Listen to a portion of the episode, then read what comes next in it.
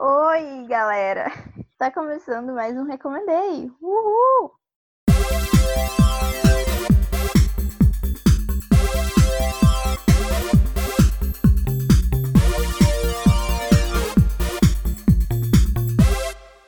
Hoje a gente vai ter mais um episódio muito, muito legal. Por quê? Porque hoje eu tô aqui com outro convidado, que é o Zé. Oiê! Zé. Boa noite, boa tarde, bom dia, dependendo do horário que você está ouvindo.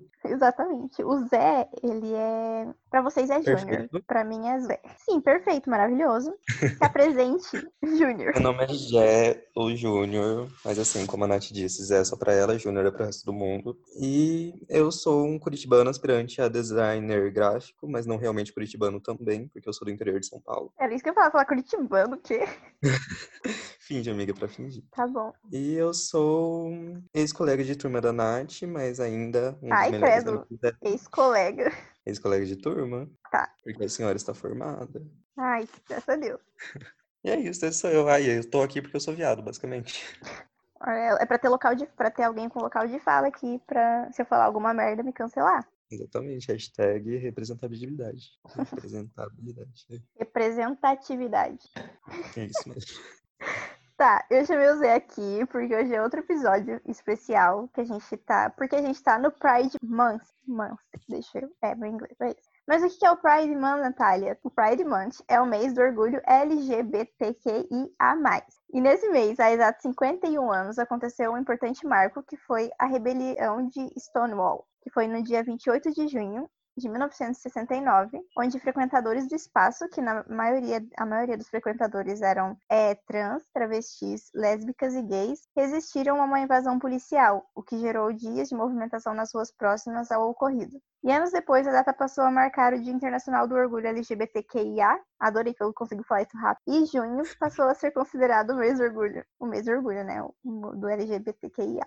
Como conhecemos hoje! Uhul! Yay! E já que a gente tá nesse mês, né, vamos ter esse episódio especial, e aí eu resolvi mesclar, porque eu perdi a oportunidade de fazer um episódio especial do Dia dos Namorados, porque eu sou solteira, então eu nem me toquei que existia esse dia. Então, a gente hoje vai apresentar para vocês, ou falar, por acaso vocês já conheçam, sobre os nossos casais LGBTs QIAs favoritos do mundo das séries. E aí a gente quer deixar vocês curiosos a ponto de vocês quererem assistir as séries e chipar junto com a gente. Então, a gente, cada um vai falar cinco casais. Quer começar, Zé? Pode ser, pode ser. Vou falar um casal mais leve, assim, sem muitas problematizações. No casal, no caso. Ok. E na série em si existem alguns. Hum, muitas. Posso começar? Pode. Tá, vou falar da Susan e da Carol, do Friends. O primeiro casal lésbico na televisão norte-americana. Não sei se é do mundo inteiro, provavelmente não, mas enfim. É, bom. Elas são as primeiras? Eu não sabia. É, eu tinha visto agora, basicamente, que eu tava pesquisando assim para poder trazer aqui, né? Muita informação, olha a informação. Elas são a primeiro, primeiro casal lésbico a aparecer na TV. Nossa. E assim, o backstory seria, tipo, é a Carol, né, que era a ex Ross. Sim. Que a Carol era ex Ross nos personagens principais. E ela termina com ele basicamente porque ela traiu ele com a Susan. Daí eles separaram, ele descobriu que ela era lésbica e daí elas começaram a viver juntas. Só que na época a Carol estava grávida do Ross ainda. Uhum. É isso, né? Ela tava grávida, ela ficou grávida depois. Né? Daí elas meio que tiveram essa criança, que foi o Ben, que o Ross era o pai biológico, só que as duas criaram como, é, como se fosse o filho das duas. Então ele basicamente cresceu com, dois, com três pais, né? Uhum. Mas assim, no geral, a gente sabe que Friends é uma série que, tipo, tem toda a sua cota de preconceito, principalmente pela época. E principalmente vindo do Ross, que era o personagem mais problemático dessa série inteira. Que, tipo, nossa, que personagem desgraçado. Se não existisse na série, eu ia ficar muito feliz. e ele tinha carga dele, né, de homofobia, como sei lá, o Chandler também tinha, outros personagens tinham de várias piadas homofóbicas. Mas eu fico pensando, tipo, de ficar vendo um casal assim em si, na relação que as duas tinham entre elas, era uma relação extremamente saudável, assim. Ainda mais numa época que as pessoas tendiam a falar que, sei lá, relacionamento entre pessoas lésbicas, gays, é, a vida de pessoas trans era uma coisa que levava para uma vida triste, sabe? De, de drogas e de doenças, de sei lá o quê. Eu acho que Friends se apresentou bem, tipo, um casal saudável, mesmo sendo duas lésbicas criando uma criança, sabe? Então acho que isso foi uma uhum. coisa muito importante, muito para frente em relação à época que a série foi gravado. Deixa eu te fazer uma pergunta. O que, que você acha? Eu não tô falando do caso das piadinhas e tudo mais, mas tipo do, da mãe, do pai barra mãe do, do Chandler. Ah, eu acho que, tipo, a existência desse personagem foi muito boa, muito importante, assim, no geral, sabe? Porque no começo, assim, da série, tem muito mais aquilo do Chandler falar, tipo, ai, meu pai, drag queen, que, na verdade, até hoje eu não sei se o pai dele era uma drag ou se era uma mulher trans,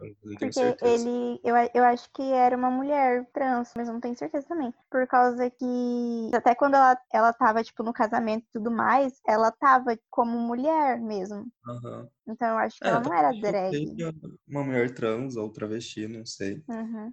Mas eu acho que, tipo, foi uma coisa muito pra frente trazerem também essa personagem, tipo, ser, existir. E porque tem toda aquela parte de redenção também, né? Do Chandler, Chandler finalmente é, acabar convidando a, a mãe trans dele pra participar do casamento dele, que a Mônica meio que obriga ele a conhecer, né? Tipo, reconhecer, no caso.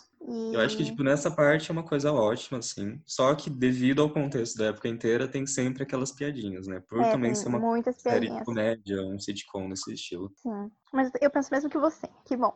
E já que a gente tá falando de Friends, a, a Phoebe é claramente bissexual. Isso é muito claro Ah, né, sim. durante toda a série. Eu amo, porque ela, tipo, ela é e ela não precisa ficar falando, tipo, Hum. É, não é tipo uma coisa que ela chega e fala e senta, sabe? Tem uma descoberta de personagem com uma parte dramática. sim, mas Porque é. ela realmente sempre se deixou com o pé no chão falando, tipo, ai, ela dá em cima de algumas mulheres às vezes, sabe? Fala que ela acha elas sexys. Nunca foi uma Sim. coisa que precisou ser explicada, porque sempre ficou no subtexto, assim. Sim, realmente. Maravilhosa. É, o meu primeiro casal é de uma animação que eu e o Zé assiste, que é She-Ra, a versão nova da Netflix, que é a Adora e a Felina, ou Catra, em inglês é Catra, né? Trap. Catra. É que eu assisto dublado, então é, pra mim é Felina, aquelas. Mas é, é, dá pra entender, então. Tá, então a Adora e a Catra barra Felina, elas se conhecem desde crianças e as duas trabalhavam na Horda. A Adora sempre foi a amada por todo mundo lá, todo mundo não, mas pela chefe lá, enquanto a Felina barra Catra sempre foi desprezada e muito maltratada pela, como que é o nome da, da mulher que usa máscara? Aí, em inglês é Shadow Weaver. Ai, meu Deus. Então eu não sei, eu não sei, não lembro o nome dela em Shadow Weaver. Ai, eu não lembro. Mas é essa mulher que ela sempre maltratou muito a Felina e sempre tratou muito bem a Adora. Mas apesar das do uma ser completamente odiada e a outra adorada, adora, que engraçado. Elas viraram, acabaram se tornando melhores amigas e parceiras, parceiras de, de missão. Elas faziam as missões juntas e tudo mais. E aí, o que acontece? No início da série, é, a Dora percebe que ela finalmente sai a campo para uma missão e tudo mais, ela e a Felina, e aí elas percebem, aí a Dora percebe que, na verdade, ela não era a boazinha da história, eles não, a Horda não era, que eles eram os, os maus e a rebelião era os, era os bonzinhos, que eram as princesas que estavam tentando salvar os reinos e tudo mais. E daí, todo nesse rolê, ela acaba encontrando a espada da Shira e se, e se tornando, se descobrindo Shira, e aí ela acaba saindo. Ela acaba saindo de lá, e aí ela acaba saindo, e a Felina fica muito pistola, porque a, a Felina não vai junto com ela, mas aí a Felina fica pistola e resolve que a Dora abandonou ela, que a Dora não gostava mais dela, que não sei o quê. E daí o resto da série é isso, a Felina odiando ela, só que toda vez que elas se encontram tem aquele climão assim, de tipo, isso não é ódio, querida, isso é outra coisa. Não é, não é ódio, e eu não posso falar muito mais coisas que é spoiler, mas a história delas vai se desenvolvendo pelas temporadas. A Felina barra Katja faz muita, muita merda, muita merda mesmo, durante todas as temporadas. Mas eu passo paninho pra ela. É só isso que eu tinha pra dizer, que eu passo paninho pra Felina barra Katja. Eu queria falar que eu não passava, assim, até certa Eu tam- temporada. Então, eu também não passava. Eu ficava assim, meu Deus, gente, não tem como perdoar essa mulher. Eu tinha uma raiva muito Eu tava dela. com raiva nela. Porque, tipo assim, tem cinco temporadas? Eu não lembro. É que fica meio que repetitivo, sabe? A gente acha que ela vai ter alguma coisa, né, alguma redenção nas temporadas, e ela nunca tem. Aí teve uma hora que eu cansei. Eu falei, ah, que cacete, essa mulher nunca vai ter uma redenção. Só que aí veio a última temporada, e aí E finalmente uma redenção vingou.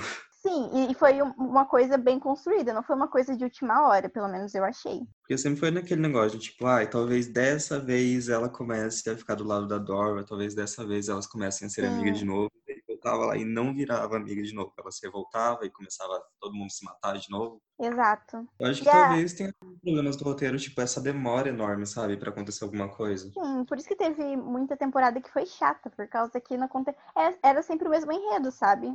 Então, é isso. É isso que eu tinha pra falar delas. Mas o Zé também quer falar sobre outro casal da mesma série. Então, meu casal escolhido vai ser um casal, tipo, realmente sapatão, canônico, que é a Netossa e a Spinnerella, que elas são, tipo, secundárias na série, né? Tipo, ou até terciárias, não sei. Acho que assim, elas começaram secundárias e elas eventualmente. Não, elas começaram mais terciárias e eventualmente chegaram a ser mais secundárias, né? Uhum. Quarta e quinta temporada elas tiveram mais uma, um protagonismo maior. Mas basicamente são duas princesas, assim, que são, tipo, as, as líderes da rebelião no universo de Shira. E que elas são um casal lésbico, tipo, isso canônico, mostrou logo na primeira vez que elas apareceram, que elas se beijaram. E principalmente nessas últimas temporadas que mostrou, tipo, um pouquinho de conflito entre elas, por umas coisas que aconteceram, mas sempre deixou bem claro que era um casal LGBT.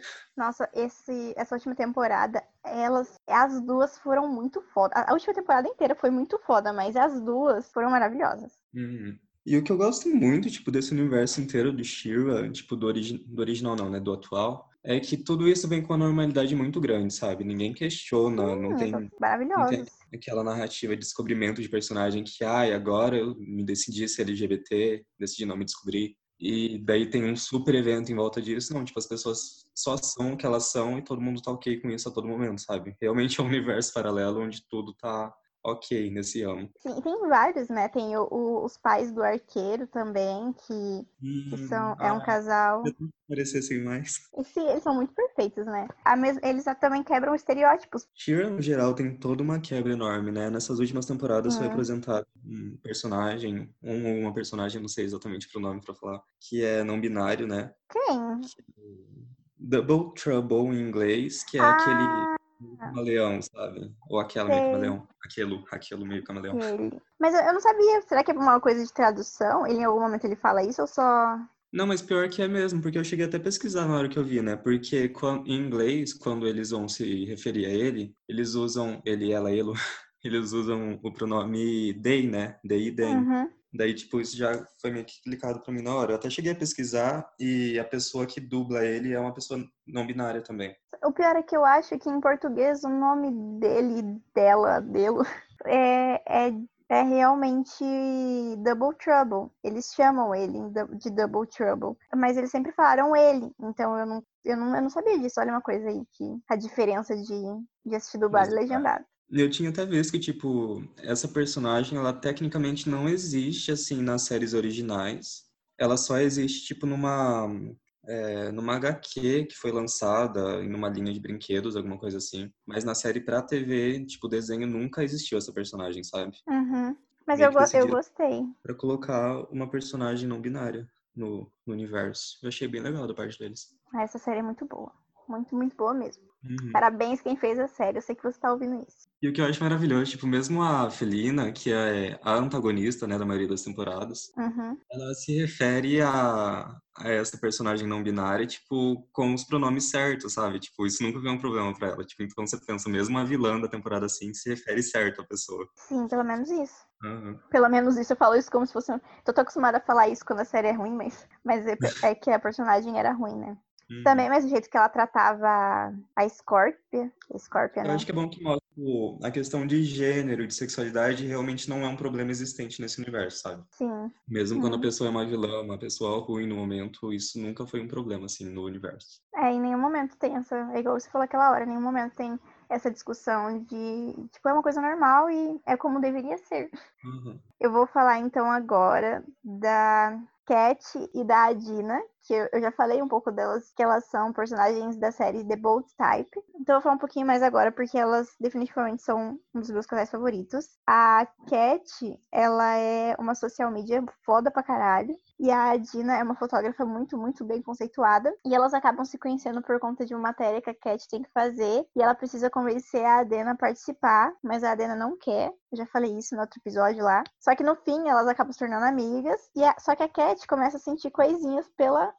a Dina, né? Elas começam a sair e tudo mais. E aí a Cat percebe que não era só amizade que ela tava sentindo ali. Só que tem muitos problemas envolvendo a questão da Dina, porque a Dina é uma imigrante ela tá com problemas no visto dela. Ela acaba sendo deportada e no país que ela mora, por ela ser lésbica, que ela é lésbica assumida, e ela é muçulmana, ela seria morta se ela voltasse para casa. Por isso que ela tinha fugido. Então a Cat move Deus e o mundo para ajudar ela a voltar para os Estados Unidos. E, e aí é isso, a história começa desse jeito, com a Cat ajudando ela a voltar para os Estados Unidos, pra... Aí quando ela volta, elas começam a sair mais, conversar mais, aí começa a rolar, né? E aí elas são perfeitas juntas, elas começam a namorar, e posteriormente, que eu não vou falar as circunstâncias disso, a Cat se descobriu bissexual. E aí isso até gerou um conflito entre as duas, por causa que a Dina não gostou muito disso, mas é porque tem todo um conceito do porquê que ela não gosta disso, tem que assistir a série pra entender, não vou dar spoiler. Mas elas logo se resolvem e. Eu acho bem legal quando as séries resolvem abordar esse tema de tipo.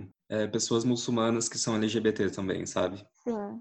Porque é algo que a gente encontra extremamente raramente, tipo, nas séries principais, assim, nas, nas líderes da Netflix, que geralmente são norte-americanas. Sim, nossa, mas é, é, tem Elite também, tem o. Que é o. Em Elite, Ah, o, é o. Eu não lembro o nome. É Polo? Não, Polo é o que morreu. Ai, um É o- spoiler, amigo. Ai, não é spoiler! É o enredo da terceira temporada. Amigo, eu só achei a primeira. Ah! Tá no trailer. Ai, amigo, desculpa. Amiga, relaxa, eu vou esquecer disso daqui a pouco também, porque vai demorar pra eu assistir Elite. Mas eu não lembro o nome dele. É o Ender. Tem o Ender, que é o, Ender, é o namorado dele. E tem o outro, que é o. O Omar. O Omar. Isso, o Omar. Ele é LGBT e é muçulmano. Uhum. Só que. E ela é super.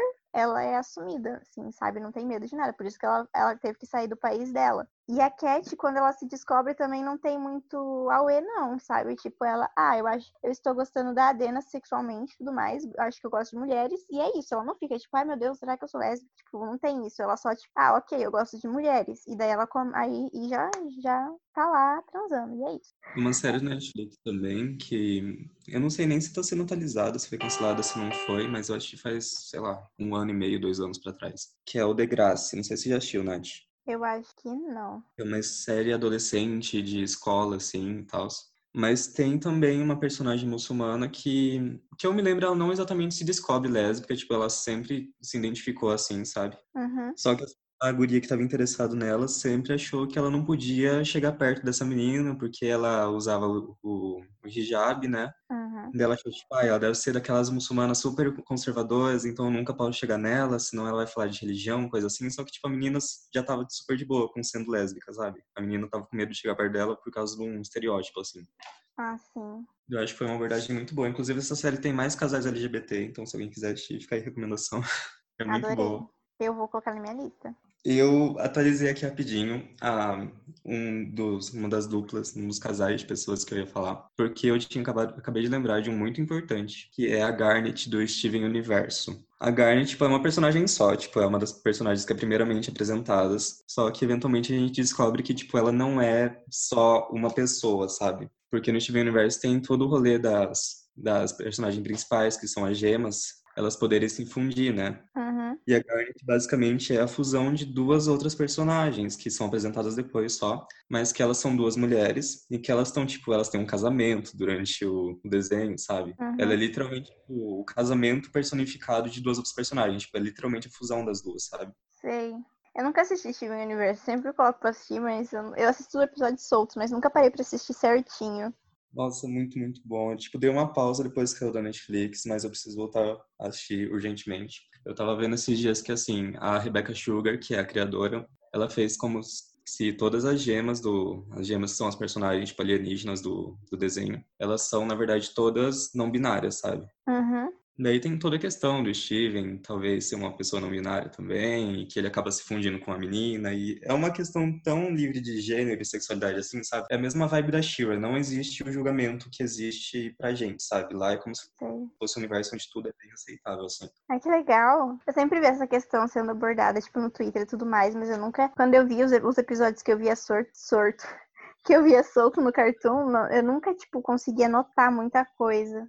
Nossa, eu acho de uma importância tão grande, tipo, o Steven Universe é um desenho do Cartoon, sabe? Porque tá, a gente tem a Netflix. Só que a Netflix é uma coisa mais pro público que tá na internet, que tem o. Geralmente, quando criança vai assistir Netflix, ela assiste Netflix, Kids, que o pai restringe pra ela assistir. Já no Hum. Cartoon, tipo, é um negócio super solto que a criança realmente vai chegar e vai assistir aquele desenho, sabe? E o Steven Universe plataforma eu acho extremamente importante. E Steven Universe é um dos desenhos favoritos do Cartoon. Eu, quando eu fui na Nossa. Comic Con, a galera, as crianças, tipo, completamente apaixonadas. O stand deles lá era gigante e tinha uma fila enorme. Só para as crianças. E a única coisa que você fazia no stand deles era cantar no karaokê as músicas do desenho. E aí, tipo, tinha uma fila gigante de criança que queria porque queria cantar as músicas do karaokê. Ah, é verdade. O Steven Universe é meio que misturado com musical, né? Tem uns episódios que tem todos os musicais deles lá. E, tipo, não só por ter essa, essa questão do gênero, mas a qualidade dos episódios são, tipo, maravilhosos. Eu, eu sou completamente apaixonado. Tá, eu vou falar agora de um casal que eu não sei muita coisa sobre eles, porque eles aconteceram muito rápido, mas eu gosto deles. Que é o Todd e a Yolanda,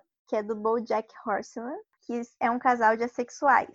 E aí, o, o Todd, ele é um dos principais da animação, né? Ele tá lá todo o tempo. Ele sempre foi uma pessoa muito preguiçosa, ele morava com o BoJack, era bem folgadão mesmo, e, e nunca trabalhou nem nada, ele só morava lá com o BoJack do nada, que eu não lembro como que ele surgiu lá. E, e aí, tipo, acontece um monte de coisa que vai mudando a vida dele durante todas as temporadas, mas eu acho que foi na- da quarta pra quinta, eu, se eu não me engano, foi nas duas últimas temporadas que começou isso dele se questionar, porque nas outras ele já teve uma temporada que ele, ele tinha namoradas, eu não lembro se já namoradas, mas ele teve uma temporada que ele teve uma namorada, só que ele nunca conseguia fazer sexo com ela, ele não se sentia confortável e tudo mais. E aí vai acontecendo vários eventos e isso acaba chegando ao ápice, que é quando ele se descobre assexual. E aí ele, é, ele fica brigando entre com, consigo mesmo bastante tempo, por causa. Bastante tempo não, mas alguns episódios, por causa que ele não entendia muito bem, que, que era isso tudo mais. Até que ele finalmente, tipo, ele fala, ah, eu sou mesmo. E aí ele até entra,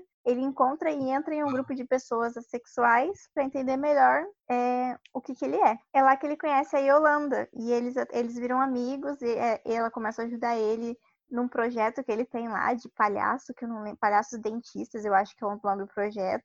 Ele era bem louco, tem uns projetos estranhos que ele gosta. E aí, no fim, eles acabam começando a namorar. E acho que é isso, basicamente, assim.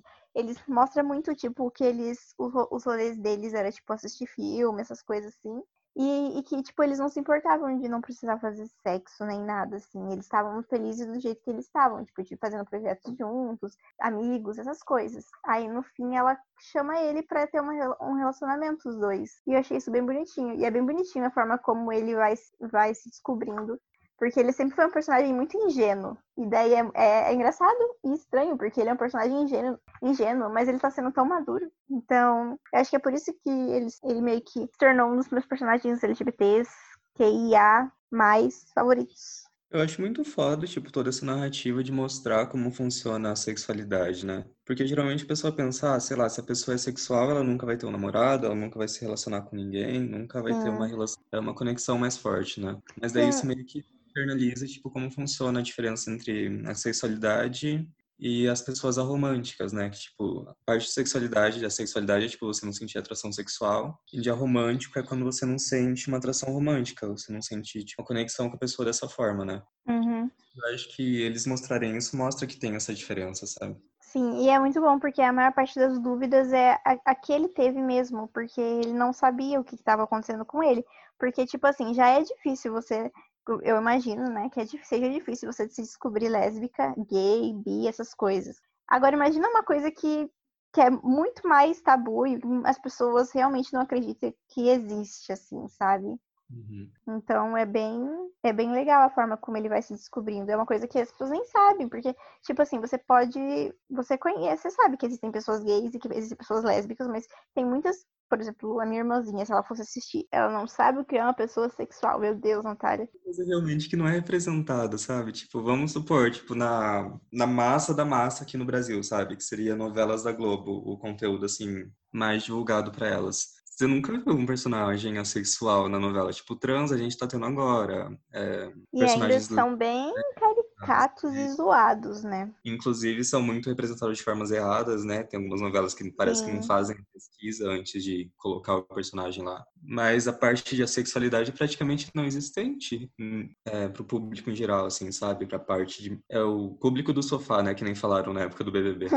e o pior é que tipo assim, até o público não tá acostumado, porque eu não estava acostumada, assim, sabe? Bem, é uma coisa bem, bem tipo, a, as pessoas acabam se, acabaram se acostumando com o toque, com o sexo, com o beijo e tudo mais. E aí quando aparece alguma pessoa em algum filme, série que não, que não faça isso, mesmo que ela não se identifique com uma pessoa assexual, é tipo, as pessoas vão reclamar, vão falar, eu não acredito que tal pessoa é, não fez tal coisa com aquela pessoa, não sei o quê, porque as pessoas estão acostumadas com, com sexo e toques e beijos. E é uma forma que elas se enxergam no personagem, né? Tipo, elas se enxergam geralmente, tipo, ah, quando você tá extremamente apaixonado por alguém, você vai eventualmente transar com essa pessoa, sabe? Sim, isso você vai. vai... Ser, tipo, Exato. Mas numa pessoa sexual, num relacionamento sexual, isso meio que não existe. O ápice deles não é esse, sabe? O ápice é mais a conexão emocional mesmo. Sim, tem até. Ah, mas é, ela não é assexual, na verdade.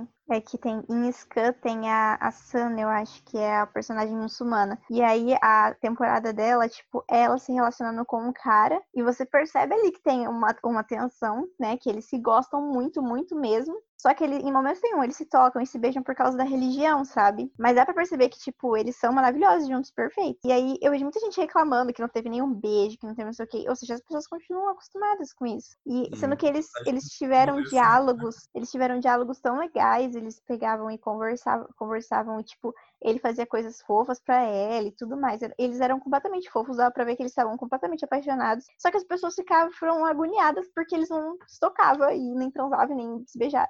É muito desse culto ao sexo, né? Que, tipo, sexo talvez seja contato mais íntimo entre as pessoas, mas, tipo, hoje em dia, sexo é, tipo, a coisa menos íntima que você faz com uma pessoa que você tá conhecendo, sabe? Sexo você consegue no Tinder, tipo, não hoje em dia, né? No tempo de pandemia, mas no âmbito Fiquem em casa, galera. assim, é numa situação normal, assim, de Tinder, no caso de, de gays que tem o Grindr, tem o Hornet, sei lá, sexo é a coisa mais, mais banal possível, sabe? Uhum. Não é, tipo, o ápice de uma relação. Sim. É, eu vou falar de um casal que, tipo, é o um casal de protagonistas, um casal LGBT protagonista, uma coisa nova numa série.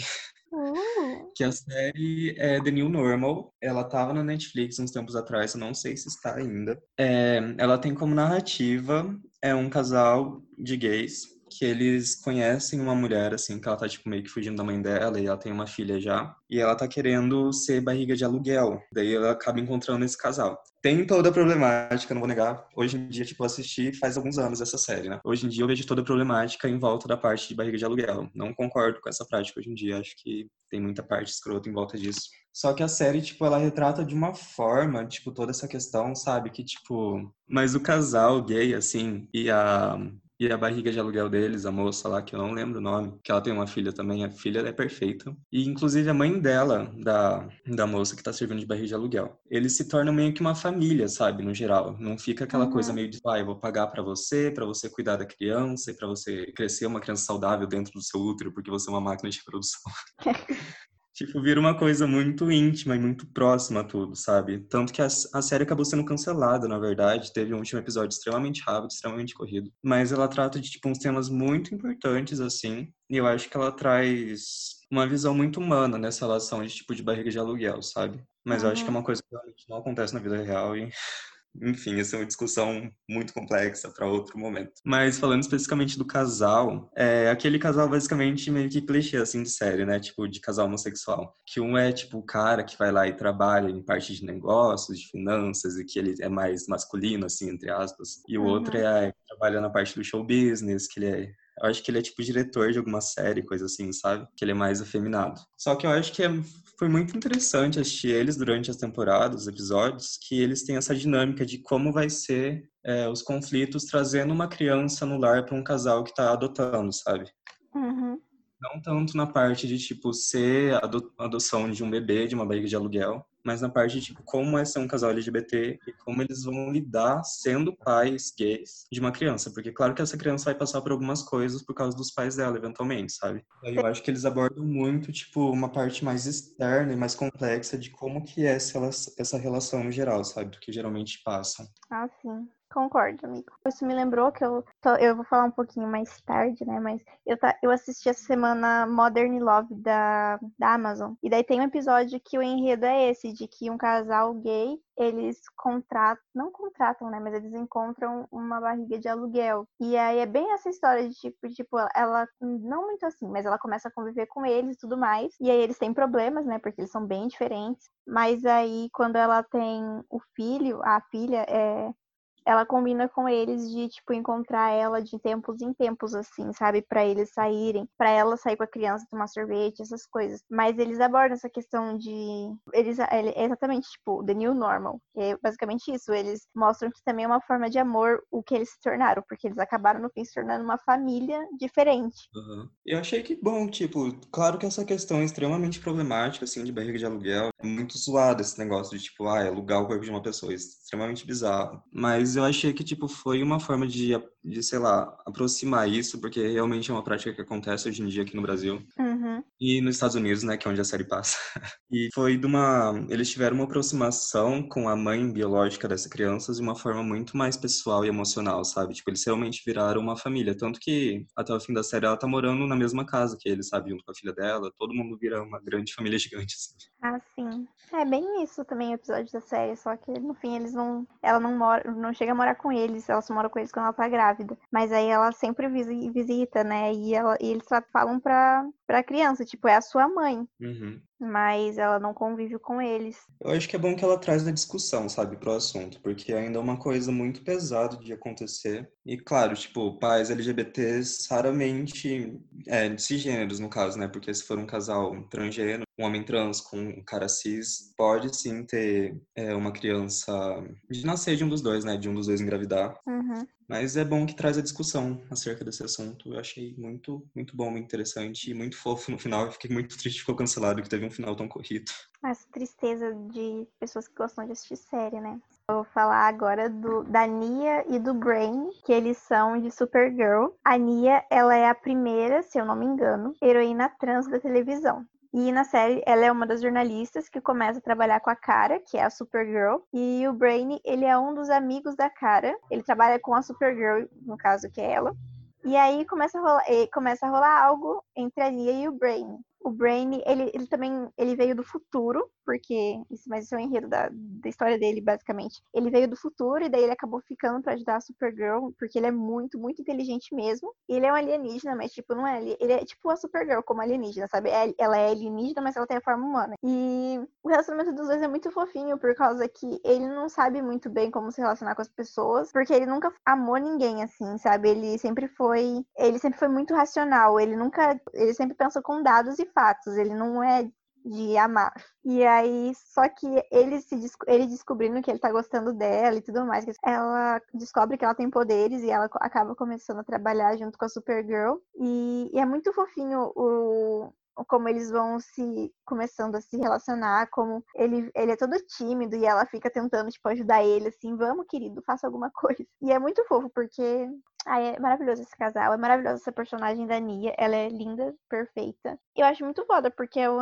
é um relacionamento que é retratado de uma forma que normaliza. Uhum. E isso, eu acho que isso é muito importante, ainda mais em série de herói. Ainda mais também que ela é uma heroína trans. Então, tem também toda essa, que, essa questão na série. Ela fala sobre ela ser trans, e tanto que tem um episódio voltado só pra ela, que na cidade tem um grupo de pessoas que não gostam dela, por ela ser uma... Mesmo que salve ele, ela é trans, então eles não querem ela salvando eles, que é bem ridículo, assim. Mas é perfeito, porque a série aborda isso de uma forma muito leve e necessária, de uma forma necessária, porque Supergirl ultimamente tá difícil de assistir, mas ela é um dos motivos que salva ela e o Brain, porque eles foram fofos demais, perfeito. Eu penso sobre, tipo, as séries trazerem personagens LGBT no geral, que, tipo, quando tem essa questão didática, assim, sabe, de eventualmente a pessoa ter que conversar na série sobre ela ser LGBT, eu acho que uma coisa muito didática didática para quem não é, sabe? Quem assiste essa série, por isso que as mainstreams deviam ter esse tipo de personagem para levantar o debate. Mas, sendo uma pessoa LGBT, quando eu assisto alguma série, tipo, e que tem personagens LGBT, eu realmente espero que eles acabem, tipo, tendo um relacionamento super leve, suave e acabem felizes no final. Porque é tanta série, tanto filme, tanta narrativa que as pessoas são LGBT e acabam, tipo, tendo um final trágico, sabe? Ou sofrendo. Ai, eu não quero esse tipo de energia na minha vida. Eu só Ai. procuro tipo, que seja bem mais suave, sabe, no geral. Nesse quesito de preconceito de discriminação, porque é uma coisa que já existe na vida real e eu não quero ter que lidar vendo série e vendo filme. Sim, isso é bem. É muito foda, porque tem coisa que dá gatilho. Virou meme agora falar que dá gatilho, mas, mas tem coisa que realmente não dá como. Igual eu assistindo, às vezes, cenas de que eles tratam as mulheres de uma forma horrível, assim, eu fico muito ruim. Ou de questão, de questão psicológica mesmo, que no último episódio eu falei que eu assisti aquela 30 Reasons Why e nessa quarta temporada, e foi gatilho atrás de gatilho, com aquele menino lá surtando. O menino claramente precisava de ajuda, todo mundo via isso e ninguém fazia nada. Eu fiquei agoniada por ele, eu fiquei realmente com gatilho de tão horrível que foi aquilo. Então, é uma coisa. Sabendo das partes ruins, porque assim, eu nunca me dispus a assistir. Eu só vejo os comentários das pessoas que já assistiram e nunca é coisa muito boa, sabe? Ai, amigo, olha, eu já, eu já eu dediquei um tempinho do meu último episódio só para ficar reclamando dessa série, por causa que a última temporada foi muito desgosto mesmo. Muito. Foi uma das piores coisas que eu tive na minha vida. E olha que eu já vi o filme do Death Note. Aí esse filme também, eu perdi horas da minha vida assistindo aquilo. Eu não gosto nem de lembrar. Nossa, a versão americana, né? Que é tipo horrível, horrível, horrível. Ai, amigo, eu não acredito que eu assisti aquilo. Nossa, muito tempo gasto. Eu não acredito fora. que eu perdi. Eu, não, eu acho que a maior repetição da minha vida foi ter dado play naquele filme e ter ficado até o fim. Aí eu sei literalmente Nossa. sensação, porque aquilo eu nem acreditei que eu tava assistindo aquilo, tipo, na metade. Ah, a hora que, que o. Como que é o nome do, do, cara da maçã? O demônio da maçã aparece. Ele, ele dá aquele surto e começa a gritar. Meu Deus, que coisa ridícula. Ai, como que deixaram isso acontecer? Sem pé nem cabeça, sabe? Ai, Ai gente, ridículo. É isso que acontece quando o americano pega filme asiático assim e resolve fazer a versão deles, né? Sempre fica uma merda, sempre fica horrível. Sim, ai, gente, pelo amor de Deus, pra quê? Não, mas amigo, aquilo ficou muito, muito ruim mesmo. Nunca vi uma coisa tão mal feita na minha vida. Eu sou sempre a pessoa que gosta de coisas ruins, mas aquilo não tem como gostar. É um ruim gostável. É que nem, tipo, tem aquela atriz lá que fez Os Vingadores, que é a Viúva Negra. Qual que é o nome dela mesmo? A Scarlett Johansson. É, que ela sempre faz papel de mulher asiática nos filmes. Ela parece que tem algum fetiche nisso, ela sempre faz. Ah, eu vi já esse meme. É igual o Darren Criss, que daí ele fica falando. Eu não sei se foi. É porque hum, eu assisti Hollywood, e daí ele fica tipo. Mas eu, acho, eu não sei se é pra zoar, né? Tem que ser. Que daí ele fala assim: eu sou meio filipino. E daí todo mundo fica, tipo, olhando assim pra cara dele. Teve uma hora que ele foi. Ele, ele vai conversar com as pessoas, é muito engraçado. Ele vai conversar com a mulher asiática. Tipo, eu te entendo, eu sou minoria também, eu sou filipino.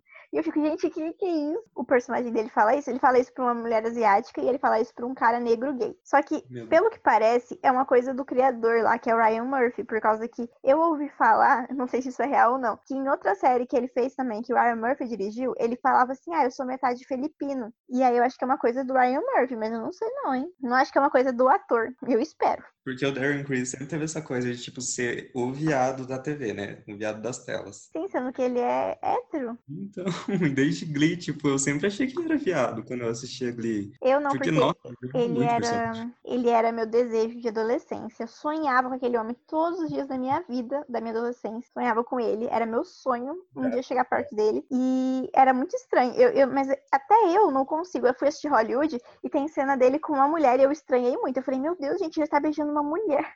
Sendo que ele é casado com uma, e, eu, e ele é casado desde a época de Glee com essa mulher. E eu fiquei, gente. Até de ouvir você falando isso, eu acho estranho. Porque eu nunca vi ele fazendo um papel hétero, que ele seja hétero, né? É muito estranho, mas Darren Criss, se você estiver ouvindo isso, me liga.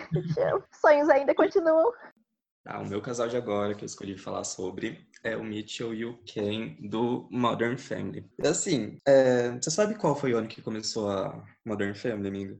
E o pior é que eu não sei, foi 11 anos atrás. Tipo 2009? Acho que sim, 2008, 2009, por aí. Mas então, tipo, a gente tem o Mitchell Ken, que pra época, tipo, era um casal gay muito bem representado, posso dizer que sim. Era um casal que era aceito pela família, não 100%, né, porque tinha, tinha a relação do pai do, do Mitchell, que é um dos personagens principais da série. Que ele ainda era meio, tipo, homofóbico, né? Ele tinha aquele negócio de não falar pros amigos dele que o filho dele era gay. Ai, acabei, eu vi, esse, eu vi esse episódio esses dias, eu tô revendo, né? E daí apareceu esse episódio que daí ele fala, ah, ele é um amigo do meu filho. E daí o Mitchell fica muito pistola. Tem toda a treta por trás. Daí o Mitchell fala que um dos amigos dele é, É gay. gay. Mas então, tipo, é um casal que eu esperava que ele fosse evoluir durante as temporadas, durante os anos, né, que fossem passando, porque, sei lá, deve ser uma temporada por ano por aí. Mas não foi exatamente o que aconteceu, porque tem muitos problemas. Tipo, tá, eu assisti em 2017 e voltei a assistir agora em 2020, né? Não, óbvio, o ano que estamos, ano do fim do mundo. E eu tô assistindo tudo. Eu tô assistindo da primeira temporada até a sexta. Daí eu tô passando as temporadas que eu já assisti e tô agora na oitava. E tem os personagens que tiveram um desenvolvimento em relação à época que a gente tá vivendo, né? É, lá atrás a gente tinha o Phil, que era mais machista. A gente tinha o, o Jay, que era bem mais machista em relação... Era xenofóbico também, né? Mesmo sendo casado com uma mulher latina. E que era homofóbico em relação ao filho dele com o Ken, que é o genro dele.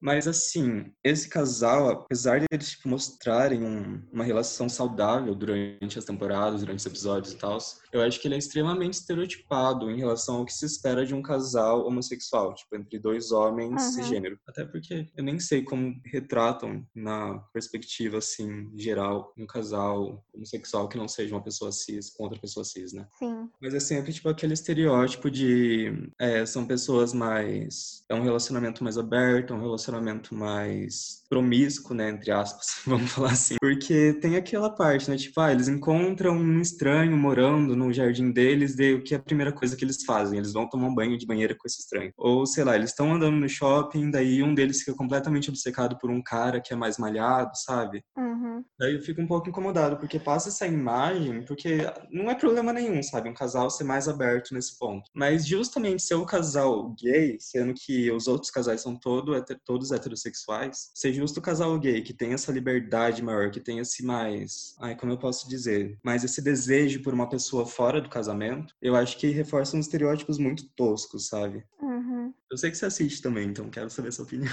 Então, eu nunca tinha visto por esse ângulo, assim, sabe? Eu tô reassistindo e eu tô notando coisas que eu não tinha notado antes, né? Porque eu comecei a assistir faz muito tempo. E aí eu, eu comecei a notar essas coisas, tipo, que eles ficam completamente. é, quando eles acham um cara bonito, eles ficam completamente obcecados. E eu não tinha, eu nunca tinha visto isso dessa forma, assim, sabe? Até porque eu, eu não que eu normalizei, mas do- dentro da série eu via também o, o Mitchell, não, o Phil, o jeito, o jeito que ele sempre demonstrou muito interesse na, na Glória. Uhum. E, e, e, tipo, ele, ele mostrava na cara dura e ninguém fazia nada. E daí eu ficava, gente, o que, que é isso? Só que agora que você tá falando do Ken e do. Do Ken e do. Meu Deus, do Mitchell. O Mitchell sempre foi o meu personagem favorito. Eu me identifico muito com ele porque ele é muito fechadão e ele é muito. Virginiano. Ele é muito virginiano. Eu me identifico muito com ele. Ele é bem chatão, assim.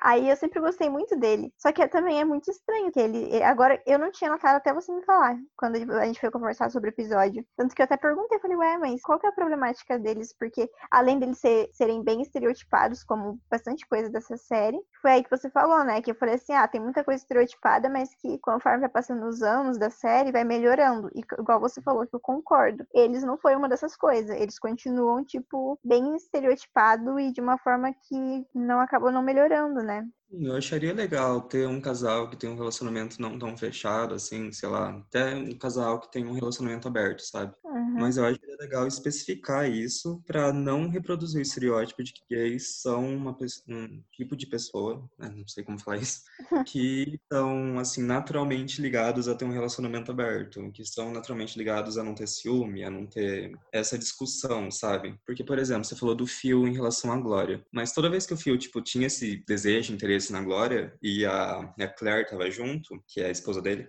pra quem tá ouvindo e não sabe quem é quem, é, ela sempre, tipo, teve esse olhar de reprovação, de, ai, você realmente estava em cima dela, alguma coisa assim, né? E ele, às vezes, se desculpava depois que ele percebia que ela notou alguma coisa. Mas no caso desses dois, sempre foi tipo, ah, o cara tá lá, fora de casa, ele tá morando fora de casa, a gente não sabe quem que é, pode estar invadindo nossa casa, mas ele é bonito, então vamos tomar um banho de banheiro com ele.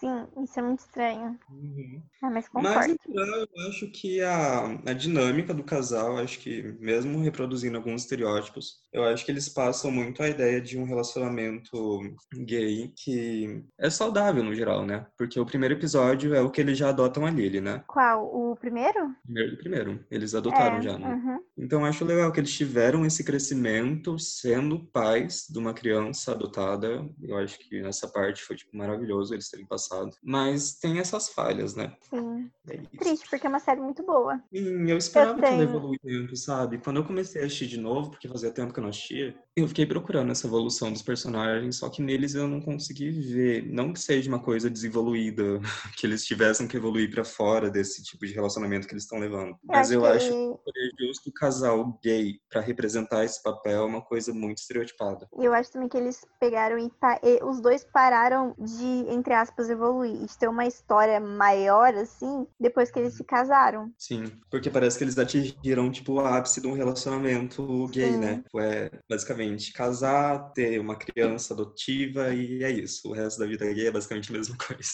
Exato. E vamos de Shadowhunters. Vamos! Ah, estou animada. Peguei um casal que eu sou muito cadelinha deles. Eu adoro falar cadelinha. Mas é porque é verdade. Eles são muito perfeitos e. Só que a série não é. Então, então eu recomendo que vocês dêem um jeito de assistir a série, mas só com. Só a parte dos dois. Não sei se vai dar pra entender, mas é o que vai dar. Procurar um idioma que é só dos dois. Sim, procura fancam.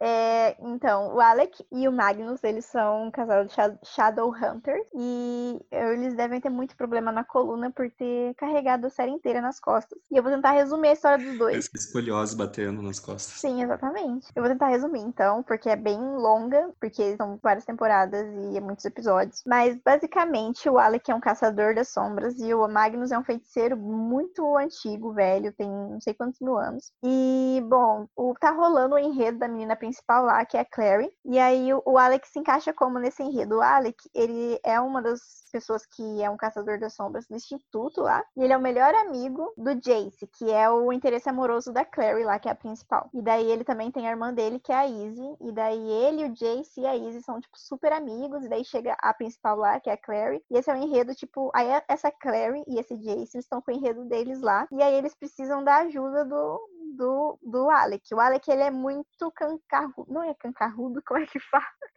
Ele é muito sério e muito. Ai, como é que fala? Também esqueci a palavra. Ele é. Ele é bem cara fechada de mal com a vida.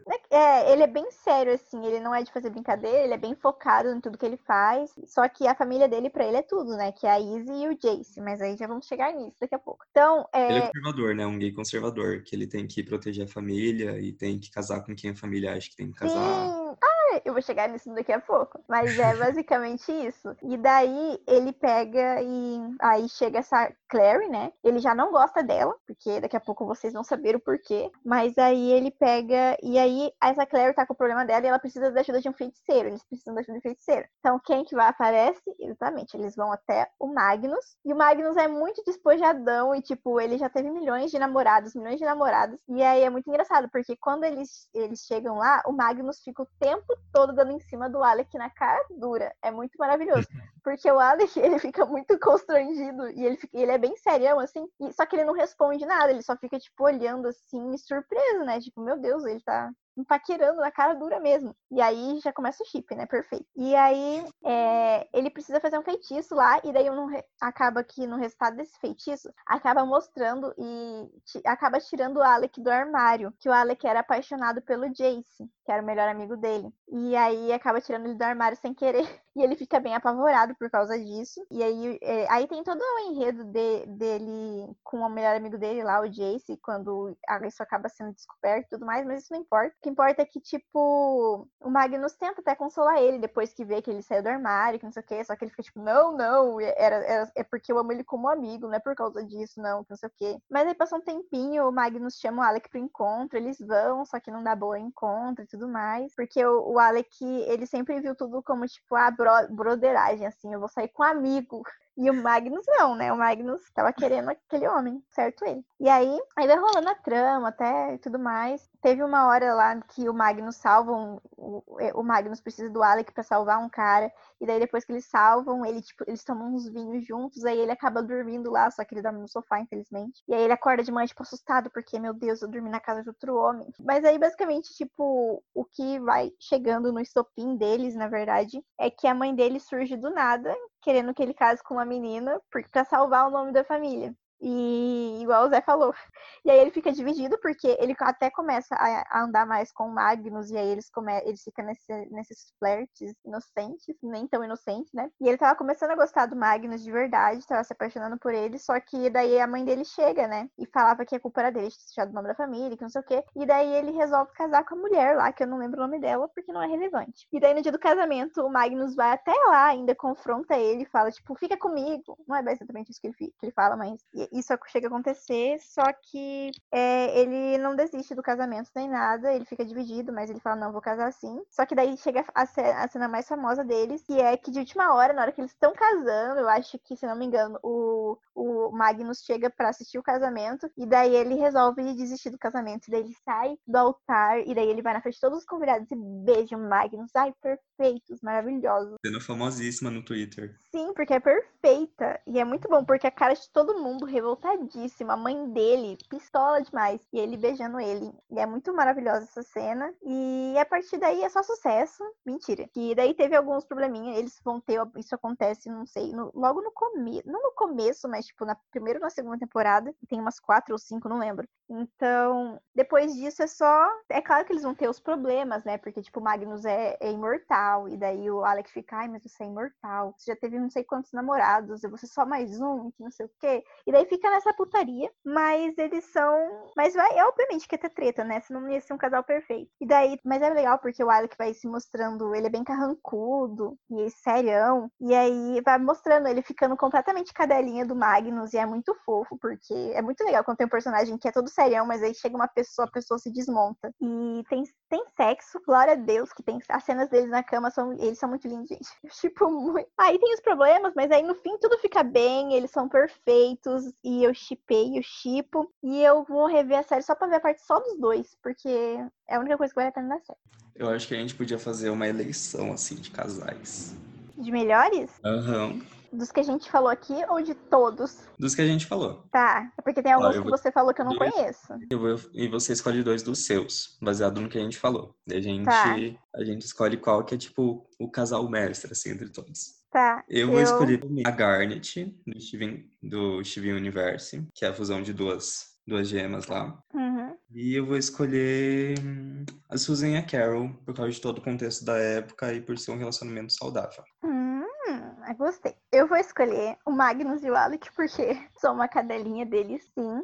E eu acho, nossa, eu tô entre a Shira, a Dora e a Felina e a Cat e a Dina, mas a Cat e a Dina eu acho que eu vou escolher a Cat e a Dina por causa do que elas representam mais, né? Por causa que é uma mulher muçulmana, lésbica e tem, tem bem menos problemática. Eu acho que nem tem problemática as duas, eu acho, né? Então eu vou colocar essas duas aí. Amiga, deixa eu perguntar, por que você escolheu a Dora e a Felina se não é uma coisa canônica, assim? Como assim?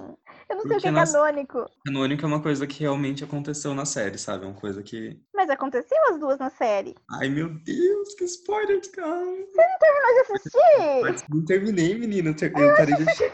Eu achei que você tinha terminado de assistir. A gente tá aqui conversando do fim e tudo mais, e você. Ai, mas é bom saber, porque eu sempre chipei também. Amigo, eu achei que você sabia. Nossa. Aleatório, assim, mas ai, por mim, ótimo. Eu sempre quis ver as duas juntas. Pode eu não via Dor com mais ninguém, sabia? Porque a Cintilante, ela tem toda a narrativa com, com arqueiro. Sim. Então, com quem que a Dor ia ficar? Com a espada? Não, né? Ou ela poderia ficar sem ninguém, porque ela poderia ser assexual daquelas. Militei. porque ela precisa ficar com alguém. Não, eu tô brincando. Hum. Qual desses dois você prefere, Zé? Ai, amiga, pelo amor de Deus. assim, a Garnet, eu, eu tô pensando nos contextos, né? A Garnet uhum. hoje em dia é muito importante, tipo, a série no geral que ela tá incluída, é muito importante para as crianças, porque, tipo, ah, a série passando no Cartoon Network, falando super sobre inclusão e tal, etc. Só que, ao mesmo tempo, eu acho que a Susan e a Carol foram muito importantes para a época, para abrir um precedente para falar sobre esse assunto, sabe? Uhum. De uma forma que não fosse, tipo, ah, um casal entre duas mulheres destinado ao fracasso, sabe? Não, Uhum. tipo, o casal delas foi uma coisa que deu muito certo. Ela, a gente nunca viu elas realmente brigando, assim, ou sendo uma coisa tóxica, ou sendo uma coisa que uma tá, sei lá, tratando a outra super mal, batendo uma na outra, coisa do gênero, sabe? É, elas têm um, tem um episódio que é- ela tem até um problema, né? Que é o episódio que o Ross beija a, Né? a Carol e, acha que vai voltar, mas, tipo, eu acho que não é muito grave tudo que tá rolando. É que assim, porque assim, a série inteira a gente pode combinar que é extremamente problemática nesse sentido de, tipo, traição e as pessoas beijarem umas às outras mesmo estando em relacionamentos. Sim. Mas eu acho que no caso delas, porque assim, o que eu mais penso é que em relação ao contexto da época, o que mais se ouvia em relação às outras séries que eram passadas, outros programas de TV, qualquer outra forma de mídia, sabe? Era Uhum. que casal LGBT tava fadado ao fracasso, sempre ia dar errado, sabe? Uhum. Daí ver as duas criando uma criança que cresceu saudável, cresceu super bem, mesmo tendo como pai o Ross, que é um escroto desgraçado nojento. Ódio. Foi um exemplo muito bom a ser oferecido, sabe? Ainda mais na época que tudo foi, foi regravado. Sim, é muito importante pra, pra época e tudo mais. Mas, pra deixar você um pouco mais com dúvida, se você for ver a questão do Steven Universe, é uma coisa muito importante pra nossa época, porque tá, tá mostrando essa questão pra crianças. Então, Uhum. tipo, é uma coisa bem muito. Ainda mais que é uma animação que passa no cartoon e tudo mais. Então, é, isso aí é só pra colocar uma plantinha de dúvida aí pra você não saber o que escolher. Sim, sem falar que essa questão do Steven Universe é uma coisa que também não tem essa, essa discussão se é saudável ou não, né? Tipo, realmente é saudável, dá pra gente ver que é uma coisa que elas estão muito felizes uma com a outra. Sim. Ai, mas eu acho que eu vou com a Susan e com a Carol em relação às dificuldades que pode ter sido na época, sabe? Representar um casal lésbico assim. Só que eu não vou deixar de fora a questão do, do- de Friends no geral ser uma série que tem muito comentário homofóbico. Eu considero a época que passou tudo, né? Que realmente era, sei lá, eles gravaram em 1990 até começo dos anos 2000. Foi isso, será? Eu acho que sim. Então, realmente era uma época que a gente nem levantava tanto essas questões de sexualidade e gênero, né, no sentido mainstream. Mas por causa, por causa das barreiras que eles meio que quebraram, sabe? Eu vou com a Susan e com a Carol no momento. Eu, ah, eu gosto muito do Magnus e do Alec. Eu, tipo, eu nem. Eu, eu acho que eu tava falando isso pra você, que eu nem notava que tipava eles até a última temporada, que daí eu vi, e começou a dar problema, eu fiquei, não, pelo amor de Deus, não. E daí eu percebi o quanto eu chipava eles. E que o quanto eu ficava feliz quando eles apareciam na caminha, assim, abraçadinhos. Então, Eu posso comentar só? pode. Porque Shadowhunters foi uma série que eu assistia lá quando eu morava no interior de São Paulo, sei lá, em 2000 e... Quando saiu a série, será, Cia? 2000 e... Amigo, eu já, eu já tava em Curitiba. Não sei. Deixa eu pesquisar aqui rapidinho. Será que foi aqui, aqui em Curitiba já? Foi em 2016. Foi Uhum, logo que sim. Então, tipo, saindo numa cidade assim, interior, porque eu lembro que eu assisti logo que lançou a série, porque tava lá na lista dos recomendados, não sei o quê. E eu tinha acabado de sair de uma série no interior, né? E na época não tinha tantos casais LGBT assim, na parte de programas para adolescentes. Porque, se- sei lá, se for parar pra pensar, Modern Family é uma coisa que não é tão adolescente assim, né? É uma coisa mais pra Sim. família toda. E, assim, foi uma das primeiras coisas que eu assisti voltadas pro público LGBT. Não que a série seja voltada, mas esse casal especificamente seja ser voltado, sabe? E eu acho que, assim, foi uma coisa muito importante pra mim. Me impactou. Não vou falar que não impactou por- porque impactou a cena do casamento. Impactou aqui bem no fundo do coração. Sim, ai, eu tô bonitinho. Então eu dou um ponto pra eles, assim, de fora. Não querendo te influenciar, mas eu dou um pontinho ali. Eu, então, eu gostei, eu chipei muito eles, porque eu, eu sou muito uma pessoa que ama romance clichêzão, assim. Então, eu fiquei tipo, ai, perfeitos. Só que, ao mesmo tempo, a Cat e a Dina, elas representam tanta coisa e elas têm um desenvolvimento tão lindo e tão maravilhoso. Aí eu não sei, eu não sei realmente o que escolher. Eu não sei se eu vou, se eu sigo um, um tipo, ah, eu vou escolher representar a representatividade, um relacionamento muito, muito saudável, ou se eu escolho, tipo, um relacionamento de fanfic, que é, é bonito e maravilhoso, mas é, é, aquele, é um romancezão. Então eu não sei o que escolher. Nossa, amiga, no seu lugar eu toparia. Porque tem muita representatividade também nesse casal lésbico que você escolheu. Tanto da menina humana, sabe? De E a, toda a história. a, a, Cat é negra, então, tipo, Então, é- ah, é muito extenso. ah, eu acho que eu vou escolher a Cat e a Dina porque a série que elas estão é boa. Esse vai ser o Uhum. diferencial. Shadow é porque, tipo, Shadowhunters é uma série. Não é que ela é. Tipo, os livros são bons e tudo mais. É uma série bem adolescente, só que tem vários problemas nessa série de- com outros personagens. Por isso que eu falo que. E não é problema de, tipo, de história ruim, é que eu acho que os atores não ficaram tão bens no papéis. A não ser Uhum. o Magnus e o, A- o Alec. E aí eu acho, eu gosto muito da história deles, porque perfeitos. Mas eu vou na Dina e na Cat mesmo. Concordo. Eu acho que nesse tema, essa série deixou muito a desejar, sabe? Sim. Ai, The Bold Type é tão perfeito. Muito eu quero Eu tava chorando. É, saiu o episódio novo essa semana, eu tava assistindo e tava chorando demais, porque teve uma das meninas que fez uma cirurgia e daí ela tava bem triste, assim. E daí eu fiquei, ai, tadinha, maravilhosa. Eu queria pegar ela no colo e fazer esse carinho. Mas acho que é isso, amigo. Cirurgia na série ou na vida real? Na série. Eu vou obrigar você a assistir. Agora, então, vamos para a segunda parte. É um quadro agora que eu, eu resolvi mudar ele, porque não vai ser só, tipo, elogios e reclamações, vai ser, tipo, comentários sobre coisas que nós assistimos ultimamente e tudo mais, que era o que eu tava fazendo aqui, só que eu ficava inventando isso de, ah, elogios e reclamações. Então, eu só vou comentar, tipo, do último episódio até esse episódio, algumas coisas que eu assisti, o que eu achei, ou pode ser sobre coisas, personagens, essas coisas, tanto que o Zé vai comentar sobre uma personagem, Zé. Deus, eu esqueci quem que era. Quem que era? Meu Deus, é a Helena. Helena, a bandeira tá aí a Nossa. time. Tá, eu queria conversar muito. Ah, conversar.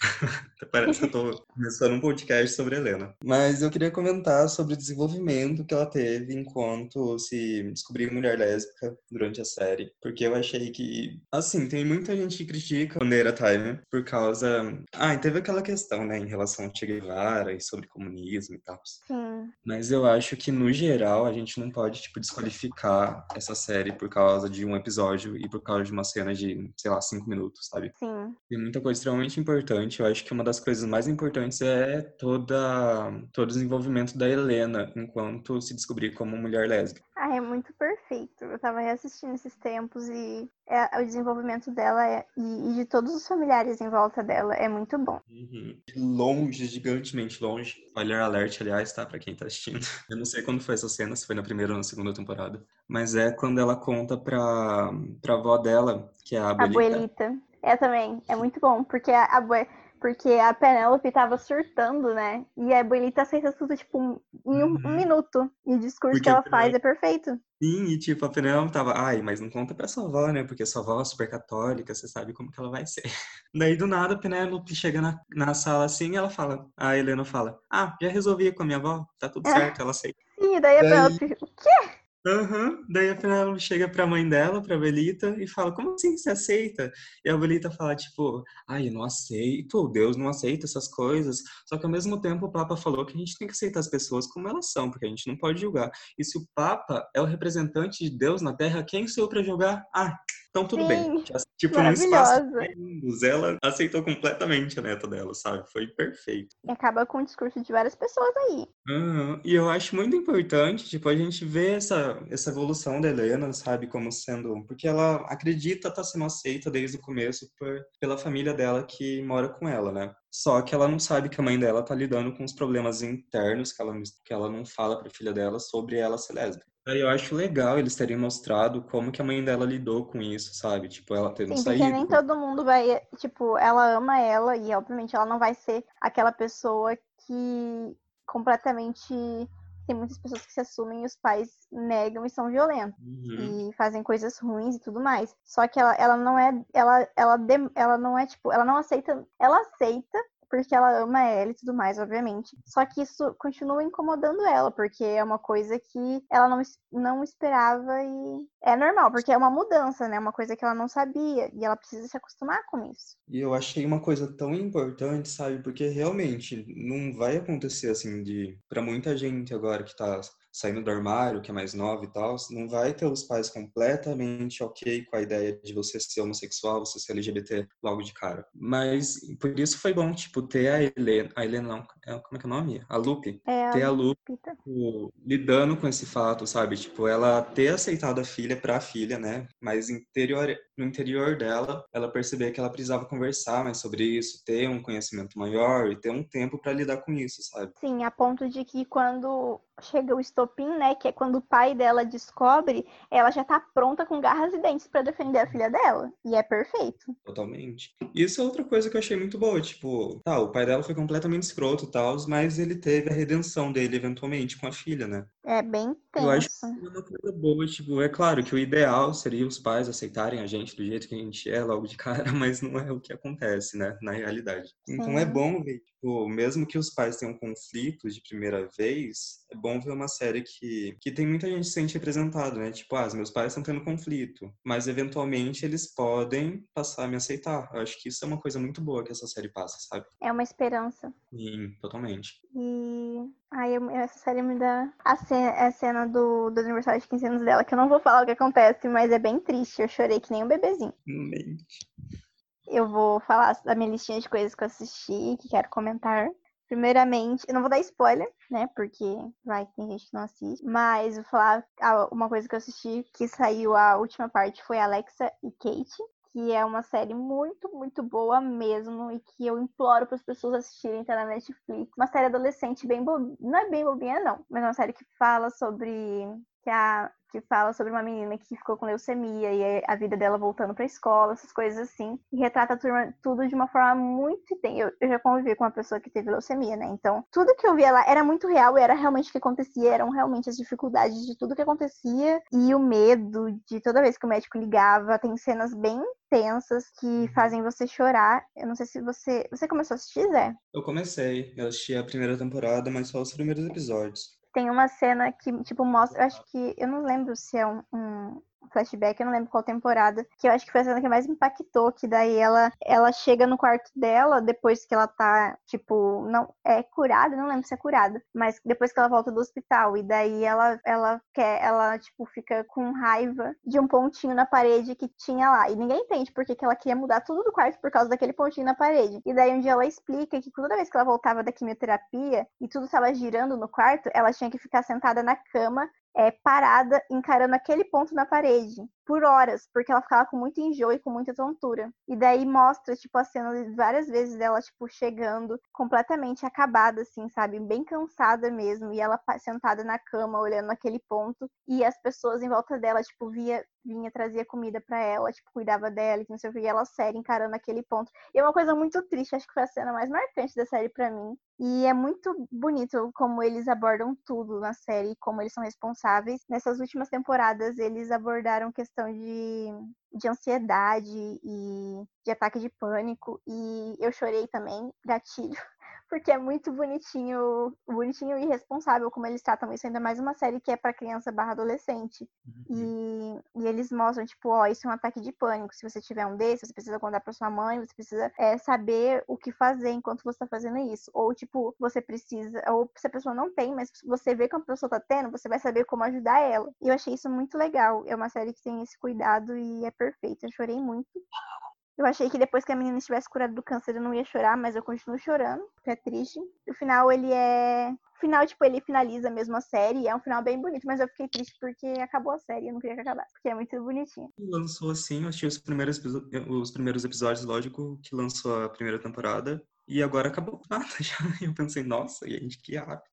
Ah, é Modern Love, que eu tava assistindo, que é uma série, tipo assim, cada episódio, é da Amazon essa série, cada episódio é uma história de um amor moderno, assim. E tem uns episódios muito bons, mas eu queria deixar uma reclamação aqui que eu tava conversando com a Jaqueline, né, esses dias. É, a Jaqueline é nossa amiga. Mas, é, basicamente, é um episódio que uma menina... Se vocês forem assistir essa série, pula esse episódio, pelo amor de Deus, que ele é ruim. É o um episódio que a menina, ela, tá, ela trabalha, ela tem um problema muito sério de dead issues, um problema com, os pais, com o pai dela. E aí, ela, tipo, é muito carente. e daí ela tá no trabalho dela e ela começa a olhar um cara como se ele fosse o pai dela. E daí ela fica tipo, ai, mas eu aposto que ele deve ter cheiro de, de pai, essas coisas assim. E daí ela começa a se aproximar dele, e daí ele se aproxima dela, né, obviamente, e daí ele, ele acha, e aí ele chama ela pra sair, eles saem, só que ela, ela fica, ela quer muito, tipo, uma coisa paterna, assim, sabe? Ela deita no colo dele no encontro, não sei o quê, e aí, e é muito, ai, gente, é horrível, porque, tipo assim, ela não quer nada além disso, e o cara achando que ele tá, que a, ela quer namorar, alguma coisa assim. Ai, gente, é muito vergonha alheia, sério, esse episódio é muito ruim, eu fiquei completamente constrangida e desconfortável assistindo esse episódio. Tem uma cena que ela acaba conhecendo o neto do cara, e daí ela tá com um ursinho de pelúcia que ela ganhou do cara, e tipo, a menina tem 20 e poucos anos. E daí o menino pede, e ela fica tipo, ai, eu não vou dar. E eu fiquei, gente, pelo amor de Deus, tem 20 e poucos anos, tá fazendo manha por causa de um boneco que o cara te deu. Ai, é ridículo, gente. Mas o resto da série é boa, tem um episódio muito bom que fala sobre bipolaridade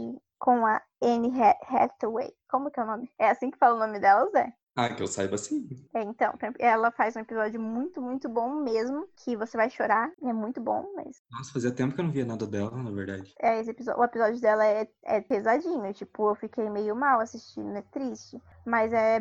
Mas ele é muito bom mesmo. E tem outros episódios bons também. Tem o Padre Gostoso de Fleabag, que faz um. Ele faz o, episódio do casal gay que tem uma aluga. Aluga, tem uma barriga de aluguel. Ele é um dos pais. E para finalizar, eu quero. Vamos voltar a falar de Bandeira Time, porque ontem eu assisti o episódio animado da série e nossa, é o melhor episódio de todos da série. Gente, é muito, muito bom mesmo. O humor perfeito, as críticas, o... a animação não é, tipo, profissional, né? Porque eles fizeram esse episódio por causa da quarentena. Mas é muito bom. E é engraçado porque o áudio, eu acho que eles gravaram todos em casa, então o áudio da abuelita tá meio ruim. Mas dá pra entender, mas tá bom. Tá, não é que, é que comparado aos outros tá meio ruim, né? Uhum. Mas é muito bom esse episódio. O enredo é tipo: a família vai, vai receber e hospedar alguns familiares que têm uma opinião política muito diferente da deles. Que é aquela. Lembra aquela. A, a que faz Brooklyn Nine-Nine, a Amy? Lembra? Ei, que ela é Nossa. super.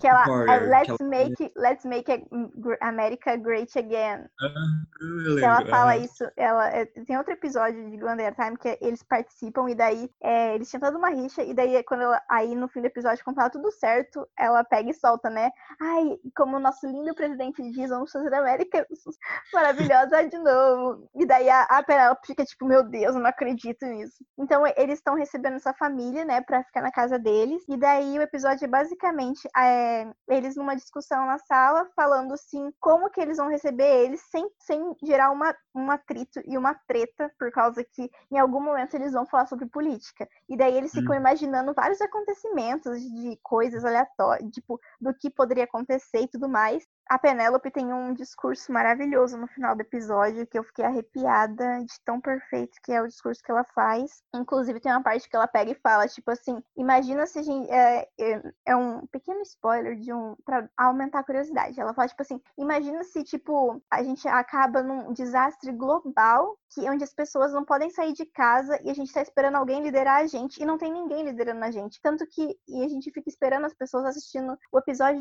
da nossa série favorita em casa e o episódio teve que ser animado porque as pessoas não podiam gravar. E daí eu fiquei, meu Deus, aplaudi assim, falei, ah, perfeito. basicamente. Sim, amigo, perfeito esse episódio. E isso é outra isso é uma das menores. Eu queria gravar o episódio inteiro, assim, para postar no meu Instagram e falar: olha aqui, galera, vejam isso, é muito bom. Eu gravei só duas partezinhas, mas é muito bom o episódio. Ela faz um discurso perfeito. Assistam. É muito, muito bom mesmo. E eu acho que é isso. Tem mais alguma coisa para falar? De outra, alguma outra coisa que você assistiu e quer comentar? Ah, eu acho que a única coisa nova que eu tô assistindo, assim, é o Space Force que é com Steve Carroll. Você não terminou ainda? É. Ai, minha, pior que não, porque eu. Ai, eu tô com a rotina tão corrida, sabe? Que eu não tenho tempo pra nada nessa vida. A única é, agora... coisa que eu tô exercendo meu tempo é pra ver Modern Family até eu dormir, tipo, 11 horas da noite. Eu tô colocando Pokémon pra dormir agora. É engraçado. Ai, uma boa ideia. Acho que vou começar a fazer isso, na verdade. Mas então, é, o que eu queria falar de Space Force é literalmente sobre o Steve Carroll. Steven Carroll. É isso, né? Sim. Que, é, não sei quem aí é órfão de The Office, porque eu e a Nath, a gente somos dois órfãos de The Office. Sim. E, assim, a Nath sabe, eu nunca fui muito a pessoa que mais adorava o personagem do Michael. Nunca gostei muito do Michael, nunca foi meu personagem favorito da série. Eu inteira. odiava ele no começo, mas aí depois eu comecei a gostar. Então, e eu acho que no Space Force, o Steven Carell é o personagem principal, né? Ele é, interpreta o personagem principal. Só que ele tem, tipo, ele tem umas doses de Michael, só que não é, tipo, tão 100% Michael, sabe? Tipo, é na medida certa pra você gostar do personagem. Então, assim, Sim. se você assiste The Office, eu recomendo completamente essa série, porque você vai gostar dela, ainda mais se E você tem quiser um ter humor bem parecido com The Office. Sim, e ter, tipo, dá um pouquinho de nostalgia, sabe? De ver o Steven Carell lá, porque ele é, tipo, o maior símbolo de The Office possível, né? Sim. Então eu deixo esse meu recomendo pra vocês, porque a série tá muito, muito, muito boa. Então vamos assistir pra Netflix não cancelar, porque a Netflix cancela tudo que ela vai pela frente. Exatamente. Menos as séries que realmente deveriam ser canceladas. Exatamente. 13 porquês. Ai, 13 nem lembra da quarta temporada dessa merda. Ai, que ódio. Ai, ai. Acho que é isso, então. Então, Zé, divulgue suas redes sociais pra galera seguir. Bom, eu vou divulgar só meu Instagram e meu Twitter também, né? Porque meu Twitter talvez vocês me cancelem, mas pelo menos não é meu Facebook, que é pior ainda. Meu Instagram é JR, J-R-I-G-N, Júnior Ignácio. É tipo, são essa, essa sigla, basicamente. E no Twitter eu sou IUVNIOR, que é tipo Júnior, só que em latim, porque eu sou fresco. E é basicamente isso. É, mas eu- ele mudou esses dias e aí eu queria marcar ele numa chave e não lembrava, né? Eu, ah, meu Deus, como é que era mesmo? Não lembro. Mas agora eu, eu, eu acho que lembro. É, pra quem ainda não segue, é arroba recomendei podcast no Instagram e arroba recomendei P no Twitter. Vejam os episódios anteriores, porque eles estão extremamente bons. Esse podcast inteiro é Sim, perfeito. escutem, escutem. O último episódio muito, fez um sucesso danado sobre o Black Culture, Culture Murders. Nossa, que inglês horrível, Natália. O episódio do Percy Jackson, não precisa gostar de Percy Jackson pra ouvir, gente. Ele tá legal. O episódio de The Bold Type, que eu comentei aqui hoje sobre o casal. Então vamos lá saber um pouquinho mais sobre a série. E o que mais? É isso. É, sigam lá. E se vocês quiserem mandar pergunta, sugestão de tema, porque lá a gente, é, no Instagram e no Twitter, é, a gente divulga quando tem episódio novo, essas coisas, e a gente também divulga notícias de séries e essas coisas, para as pessoas ficarem atentas, saber que tá estreando, que não tá estreando, as notícias do mundo da série. Nossa, amiga, E- sério, às vezes eu, hoje, eu só vejo, tipo, o negócio do seu podcast eu já fico sabendo sobre as, as séries que eu acompanho, sabe? Eu fico, não Ai. acredito que essa porcaria foi cancelada, não acredito. tristezas do mundo, né? Eu vou fazer uma thread no Twitter com tudo que a gente indicou aqui hoje, falando dos casais, colocando fotinhas. E aí eu já coloco as fotos, né, as redes sociais do Zé para vocês seguirem. Obrigada para quem ouviu até agora, espero que vocês tenham gostado. E obrigada, Zé, por ter participado. Amiga, foi muito divertido, adorei Foi maravilhosa a discussão, que, as discussões que nós tivemos. Eu, eu gostei bastante. Muito divertido, quero ser chamado mais vezes. Saiba que eu já tenho planejado o senhor para vários episódios. A gente tem que fazer um episódio sobre She-Ra. A gente tem que fazer um episódio junto com a Jaque para falar sobre comédias. Esse episódio Ah. ainda vai rolar. Quero, estou disponível qualquer horário, qualquer dia. Mas acho que é isso. Ajudem a divulgar o podcast, galera. Vocês mandam pros amiguinhos. Vamos fazer pirâmide disso. E até o próximo. Tchau, Tchau, gente, até o próximo episódio que eu estiver aqui, porque eu vou estar em mais um, um episódio no futuro. E é isso, beijos. Beijinhos, tchau.